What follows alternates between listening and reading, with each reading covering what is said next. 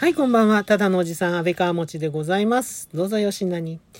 えーすいません。先に謝っておきます。今回また喉をやられてしまいまして、お聞き苦しい点が多々あるかと思います。どうかご容赦ください。ごめんなさい。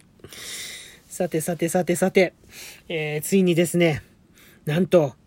この配信、50回目に到達いたしましたあ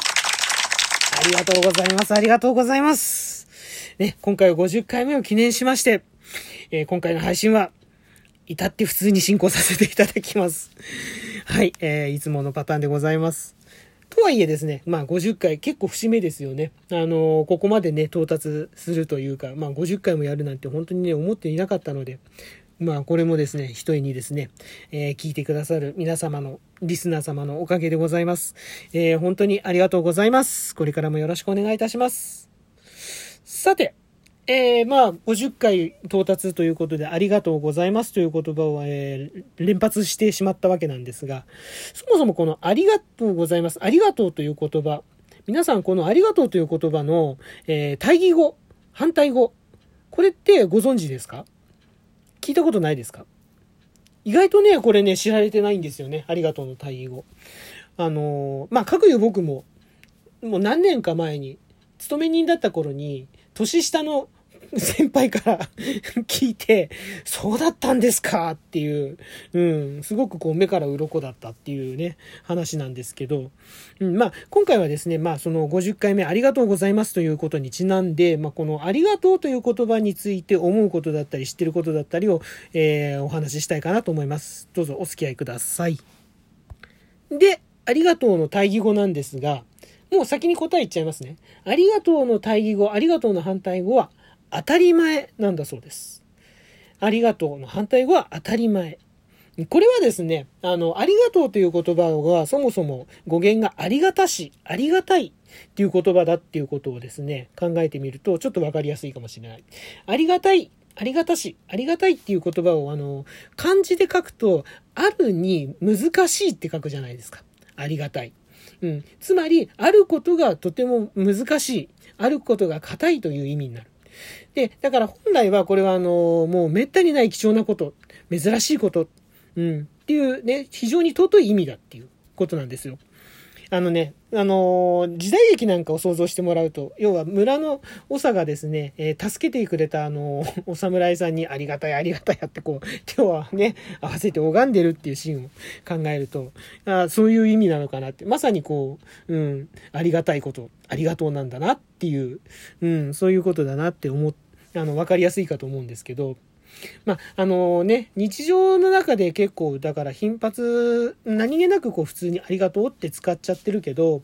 うん、あの、実はね、本当にそういう尊い意味のある非常に綺麗な言葉なんだという、うん、すごいこう、ありがたい言葉なんだ。もうまさにありがたい言葉なんだっていうことをですね、ちょっとね、知っていただければなって、うん、今回思っております。はい。で、あのーまあそういう話をするとね、じゃあありがとうって連発してるのってあんま意味ないよねとかね、ありがたみがなくなっちゃうんじゃない？それこそとかね。そういうふうに考える方もいらっしゃるかもしれないけど、でもね、そうは僕は思わないんですよ。うん。ありがとうの反対語が当たり前である。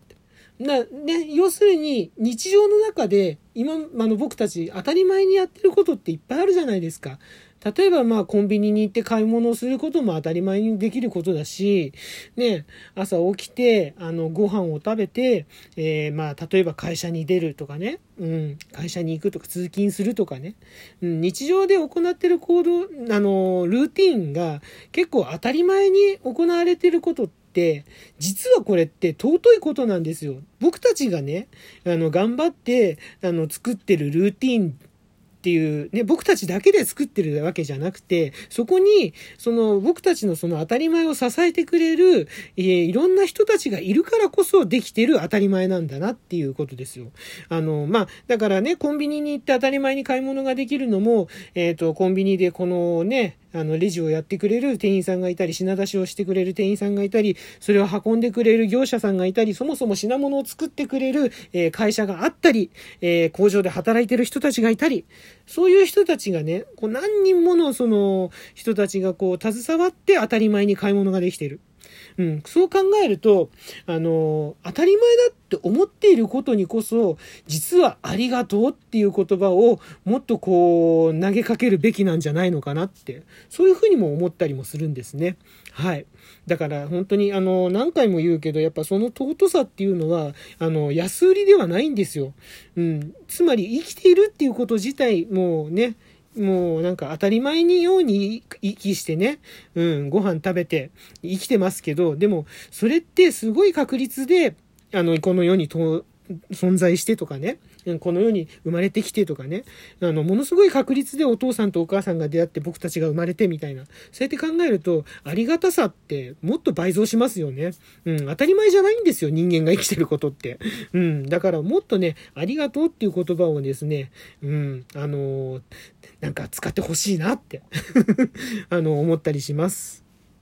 あとね、これはちょっとスピリチュアルな話になっちゃうんですけど、あの、ありがとうっていう言葉の持つ波長って言いますか、こう、なんでしょう、周波数だったり、そういったものがね、実はあの、我々人間に対してだけでなくて、いろんな様々な物質にとてもいい影響を与える波長を出しているっていうことをね、いあの、言う、あの、方もいらっしゃるんですよね。うん。で、実際にその方が、あのー、塩水だったかな多分。塩水に、こう、毎日ありがとうを言い続けて、で、その、まあ、すごい時間かかるんだけど、その塩水がこう蒸発していって、だんだん塩が結晶してきますよね。その結晶がですね、あの、普通に結晶させたものとか、あとあの、罵声を浴びせ続けたものとかと比べると、その塩水と比べると、ありがとうと言い続けた、あの、塩水の塩の結晶は非常に綺麗に出来上がる。出来上がったっていう、そういうね、写真をね、僕ね、見せられたことがあって、で、まあ、ね、まあ、ほんまかいなっていう感じなんだけど、ただですね、例えばなんだけど、あの、味はね、まろやかになるからって言って、酒蔵で、あの、こう、熟成させているお酒に、あの、モーツァルトを効かせたり、甘み、糖度が増すからって言って、あの、野菜にね、クラシックを聴かせたりとかね。そうやってやってる農家さんとか生産者さんって、たまにテレビで見るじゃないですか。うん。あれって結局その、クラシック、あの、聴かせてる音楽とか、そういったものの、えっ、ー、と、波長ですよね。周波数とか、あとはアルファ波だったり、ベータ波だったりとか、なん、なんかそういうね、うん。そういう、あの、波形がですね、えー、物質にこう、変化を与えるっていう。物質に変化を与えて、その変化がこう、うまいことこう、なんでしょう。味をまろやかにさせたり、糖度をこう、甘くさせたりとかね、糖度を上げたりとか、そういう効果があるらしい。ということもね、あるんですよ。うん、っていう話になるわけですよ。まあ、エビデンスがね、ちゃんとあるのかどうかわかんないですけど、でもそういうふうにやって味が変わってるっていうから、本当にそうなんだろうなっていうふうに思うわけで。で、あとあれですよね。あの、藤岡弘さんが、あの、コーヒーを入れるときに、ありがとう、ありがとう、ありがとう、ありがとう って言いながら入れてるの。だからね、あれもね、あながち間違いじゃないです。藤岡弘さんのコーヒーは絶対その理屈で考えると絶対美味しいはずです。うん。あの、僕はそう思ってます。ね藤岡弘さんにぜひコーヒーの、コーヒーをね、コーヒー好きとしてはね、ちょっと一度はね、飲んでみたいなと。なんかね、自分でね、だからね、ありがとう、ありがとう言いながらね、コーヒー入れてもね、ねうん、まあ、気分ではね、美味しくなった気分にはなるんだけど、実際に美味しいかどうかっていうのはやっぱ人が入れてくれないとちょっとわからないのでね、あの、藤岡弘さんに会ったら、あの、絶対に僕、コーヒーをね、なんとかね、飲ませて、なんかコーヒーをいただきたいなっていう、うん、そういうのね、ちょっと試してみたいなと思ったりもしてますね。はい。まあ、ちょっと話はそれちゃったんですけど、あのね、結局そのスピリチュアルな世界の話、あくまでスピリチュアルの世界の話だけど、ありがとうっていう言葉の持つ、その、えー、波長、波長だったり、えー、ね、そもそもありがとうっていう言葉自体が、やっぱり我々のね、心にものすごくこういい影響を与えるっていうのをはあると思うんです。ありがとうって言われて嬉しくない人ってほとんどいないと思うんですよね。で、ありがとうって言える瞬間、言える時って本当に幸せな時だと思うんですよ。うん、そうやって考えると、あのー、やっぱりありがとうっていう言葉をもっとみんなね、照れくさがらないで、うん、もっとこう、頻繁に使ってもいいと思うし、うん、あの、何に対してもありがとうでいいと思うんですよ。うん、照れちゃいけない。やっぱりありがとうって言いましょう、皆さん。という話でございます。えー、ちょっとね、まあそんな感じで、えー、今回はありがとうという言葉に、えー、注目をして、えトークをしてみました。え今回のトーク以上となります。いかがでしたでしょうか？えー、またですね、レスポンスの方いただけましたら幸いでございます。えー、ハートマーク、スマイルマーク、ネギマーク、それぞれのボタンをデデデデデデデデデデデデデデデデとですね、えー、16ビートを刻みながらですね、連打してみてください。えー、とてもいいことが起こると思います。はい。よろしくお願いいたします。そしてフォローの方お待ちしております。えー、基本的におっさん目線のゆるゆるトーク、えー、展開させていただいております。安倍川持でございます。こんな私でよろしければ、えー、フォローしていただければ大変喜喜びます。そして、そして、そして、お便りの方をいただきたいと思います。もう、本当にね、お便りの方まだまだ募集しております。何でも結構ですから、もう本当送ってやってください。えー、お便りの方ですね、えー、ご紹介する際にはですね、えー、喜びの舞というのをですね、えー、踊りながらお返しトークを展開させていただきますので、何卒よろしくお願いいたします。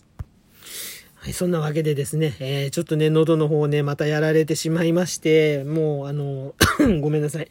あの、風邪じゃないんですよね。これも、いわゆる不定収束と言いますか。またね、ちょっと天候がね、変わりましたよね。あの、今日、今日東京すごい、さ、あの、そんなに寒いというほどまではいかないけど、なんかこう、ぐっとこう、なんでしょう、空気が変わった感じがあって、それにちょっとね、やられて、うん、もしかしたら明日もうちょっとなんかまた天気、ね、人変化あるかもしれないですね。皆さん気をつけてください。で、空気がね、ものすごいやっぱね、ほんと乾いてるんでね、あの、トーカーさん、えー、声を使う方、喉気をつけてください。本当に。えーと、そして寒くなったらいけないの、寒くなりますので、暖かくしてお過ごしください。